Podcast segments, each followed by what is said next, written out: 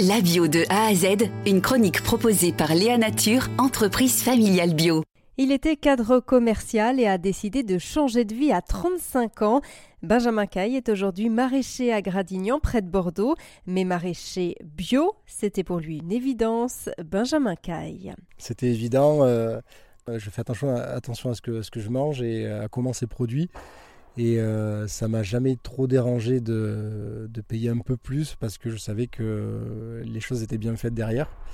Et donc le bio, pour moi, c'est un vrai, un vrai gage de, sincérité, entre guillemets, vis-à-vis du sol et de l'agriculture. Parce que d'une part, le cahier des charges bio est un cahier des charges assez strict et, restrictif. On a, droit à, on a droit à assez peu de choses. En bio, on essaie de tout faire en prévention. Euh, le curatif marche très peu et on mise beaucoup sur l'équilibre du système.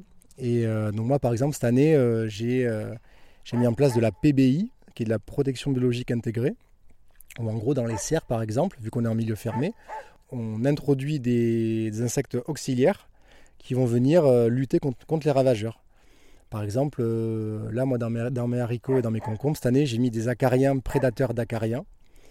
Les acariens, c'est des petites araignées rouges microscopiques. J'ai introduit des petites guêpes parasitoïdes qui viennent, euh, qui viennent parasiter les pucerons. Euh, j'ai introduit des macrolophus, des macrolophus qui viennent euh, manger des aleurodes. Les aleurodes, c'est comme des petites mouches qui viennent, qui viennent faire des dégâts sur les tomates et sur, et sur le reste. Donc voilà, il y a la PBI en prévention qui marche très bien, il y a les traitements aux huiles essentielles qui marchent très bien et qui sont autorisés par le cahier des charges.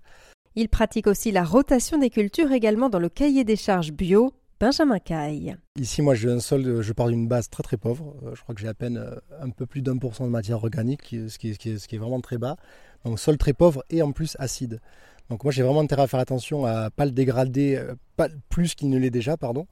Et donc là, il y a rotation des cultures qui, qui est juste un bon sens. c'est du bon sens paysan. Hein. Enfin, on n'a rien inventé. La jachère, ça a toujours existé depuis le Moyen Âge. Donc euh, plutôt que de faire tomate sur tomate sur tomate sur tomate où on va d'année en année retrouver les mêmes maladies, les mêmes ravageurs, on fait tourner des cultures sur au moins 4 ans. Donc moi je pratique la rotation de culture qui est le BABA, je pratique les couverts végétaux. Dès que j'ai une parcelle de libre qui n'est plus cultivée, je la couvre avec euh, un mélange de céréales et de légumineuses qui va avoir une double fonction. Donc euh, couvrir le sol pour ne jamais laisser un sol à nu, pour éviter l'érosion, pour éviter que les UV tapent sur le sol nu et tuent, tuent toute la vie microbienne et, et fongiques. Et en plus, les plantes qui vont pousser dessus, donc comme je vous dis, c'est un mélange de céréales et de légumineuses. Donc les céréales, elles, avec leurs racines puissantes, que sont, euh, ça peut être du seigle, du blé, du, euh, de l'avoine, vont venir euh, augmenter la microporosité du sol pour qu'il y ait une meilleure circulation de l'eau, de l'air. Pour qu'il y ait vie du sol, il faut deux, critères, eau et air. On ne peut pas avoir de vie dans le sol si le sol est trop tassé et, ou, si le sol est plein d'eau. Il faut de la microporosité pour que ça percole bien. Donc je fais des euh, couverts donc avec les, graminées, pardon, les céréales qui servent à augmenter la microporosité et les légumineuses qui ont cette faculté de capter l'azote de l'air pour le larguer dans le sol. Et l'azote, c'est la nourriture du sol. Euh, la vie du sol a besoin de, a besoin de beaucoup d'azote pour fonctionner et pour dégrader toute la matière organique, euh, tout le carbone. Et c'est ce qui fait, c'est ce qui fait l'humus en fait.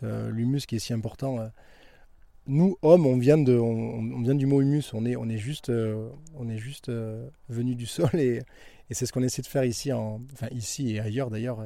Il y a plein de. Moi, j'invente rien, je, suis très suiveur, mais parce que je suis convaincu des méthodes. Et donc voilà, on essaie de préserver les sols, d'y mettre un maximum de vie pour avoir de belles plantes en bonne santé, avoir de bons légumes, de beaux légumes aussi, même si euh, on n'est pas dans le délire du calibre, mais en tout cas quand les, quand les, plantes se portent bien, euh, normalement, euh, derrière, les fruits, euh, les fruits sont bons. C'était Benjamin Caille, maraîcher bio à la ferme du Plantet, près de Bordeaux. Léa Nature, fabricant français de produits bio en alimentation et cosmétiques, bénéfiques pour la santé et respectueux de la planète. Léanature.com